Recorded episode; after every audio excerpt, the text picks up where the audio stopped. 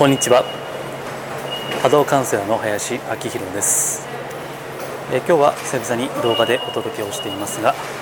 え今ですね永田町にいます。え永田町の地下鉄の駅にいましてえもうピンときた方いらっしゃると思いますけどもえこれから自由民主党の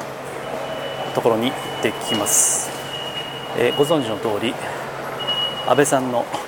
献花ですね、え花を捧げにご冥福を祈りに行ってきます、え今永田町の階段ですね、え3番出口上がっているところです。えっと今日はあの短めにお届けをします。でまた音声でも、えー、出しますがよりあの今日は動画ですので、えー、音声だけでも何やってるか分かるようには説明はしますけどももし動画でご覧になりたければ YouTube の方を見てみてください。えっ、ー、ともう私も非常に今回の件がショックでして、えちょうど仕事が立て込んでいたものですからその時は気が張っていたのであんまりそういったことを考える余裕があんまりなかったんですけども、え一通り仕事が一段落して、えそれでまるで自分の親を亡くした時かのように悲しみが止まらないんですね、えー、ちょっと場所を確認して、えー、ちょっと向かってみます。一回止めます。はい、えーと、場所を確認しましたので今向かっています、えー、徒歩1分なんで、えー、もなく着くと思います。えっ、とあそう今日はあのお花ですね、えー、まあ、この永田町で売ってるかどうかわからなくてまた売ってても売り切れが心配があったので、まあ、地元の駅で、えー、お花ですね。ですね、まあ、簡単なお花ではありますけども、えー、見るかな。はいお花ですね、えそれを買って自由民主党本部に向かっています、えーまあ、有名人が亡くなった時にここまでやるというのは、まあ、生まれて初めてですね。まさか、まあ、あんなことになろうとは予想だにしていなかったことですけども、まあ、それは私のみならず、えー、これをお聞きの方々もおそらくは共通の感覚をお持ちであろうと。たとえ政治信条が違ってもですね、えー同じように悲しい気持ちはあるんじゃないかなというふうに思っています。えっ、ー、とちょっとまた切りますね。はい、えー、今ちょっと道を間違えていましたので、えー、ようやく正しいルートに歩いています。えっ、とすれ違う方々がお花を持っていらっしゃるので、え同じような目的だと思います、えさっきも言いましたけども本当に仕事が、まあ、手につかなくなるぐらいの、えー、衝撃でした、えー、何でしょうね。あここにお花が並んでますね。お花が並んでいます、えー、なお今ですねちょっと話が前後しますが4月13日の午後2時半頃です。で今雨がちょっとパラパラ降っているえー、そんな感じです。献花台の入り口はバス停の先となっておりますのでそのまままっすぐお進みください。どうぞ。えー、おそらく並ぶことになると思っていましたけども今ちらっと見えたかと思いますがだいぶ並んでいますね。だから、まあ、数十分は待つかもしれませんね、えー、なおこの献花あるいは記帳ですね。記帳、えこれは金曜日までです金曜日の確か午後5時までだったかな。えなので、えー、と平日お仕事をされている方はなかなかちょっとご都合が厳しいかと思いますけれども、まあ、お時間ある方はあのもしお近くの方であればですね、まあ、もし思いがあればあの、まあ、こういう機会は、うん。まあ、なかなか本当はあってほしくないんですけども、はい、今入場しました。えー、こんな感じですね、えー、結構並んでますね、でもどうだろう。30分ぐらいでいけるかな。は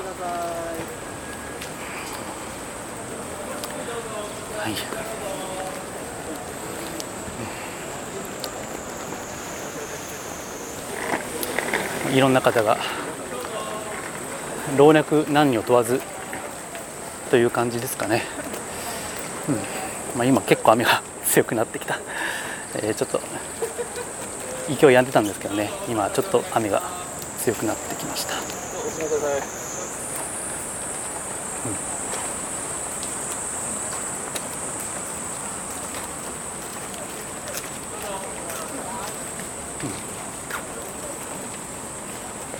あ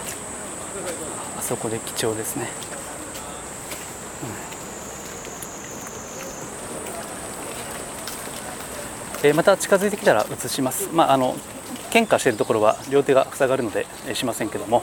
またちょっと映そうと思います。一旦切ります。はい、えー、まず向こうで記帳をします、えー、これから記帳してで、えー、と今隠れてますけど向こうの方に喧嘩台がありますので、えー、記帳してから喧嘩をするといった流れです。と喧嘩台はさすがにちょっと映す気にはなれないので、えー、よければあの YouTube などで自民党本部喧嘩などで検索されればあのちゃんとマスコミがテレビ局とかの映像が出てきますので、えー、それをご覧いただければと思います。はい、えー、ではまた喧嘩の後に、えー、ちょっと収録したいと思います。え自由民主党の看板です、えこの下に献花台がありますがちょっと映したくないので、えさっきも言いました通り。はいえーと。えなおですね、え献花台は、えーと、78メートルぐらいですね横に広がってまして、えちょっとまああの声だけになっちゃいますけども、えあんまりちょっと映し家を映す気には、えならないのでちょっと申し訳ないんですけども、え家が5枚並んでいます、えどこで手向けてもですね、え手を合わせられるようになっていると、えそういったところです。はい、はい。えー、ただいま献花を終えてまいりました。えー、ちょっと、まあ、簡単な振り返りといいますか、えー、前回のメルマガにも書いたんですけどもちょっとかぶる部分あるかもしれませんが今感じたことですね、まあ、職業柄あの亡くなった人の霊といいますか魂といいますか、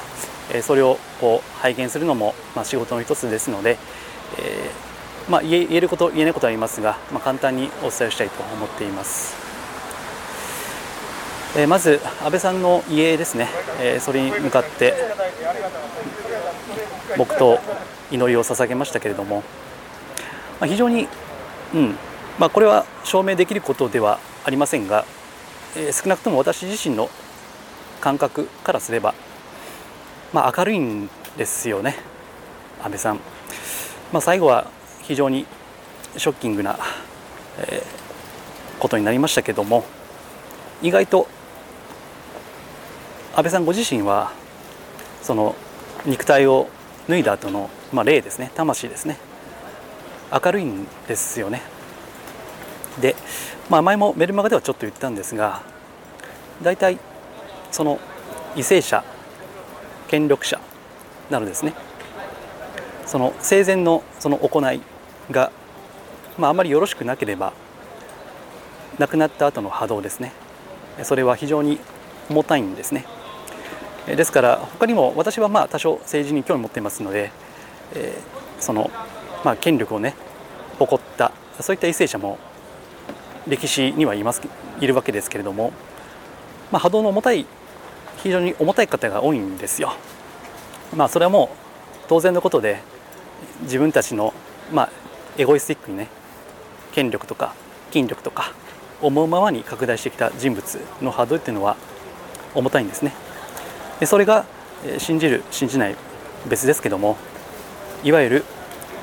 死後の世界ですね。どんな世界に行くか。まあ行くって言いますよね。死ぬことをね。どんなところに行くか。とをそれを決めるわけです。えただ、まあ、安倍さんもちろん政治的にはいろんな器用方変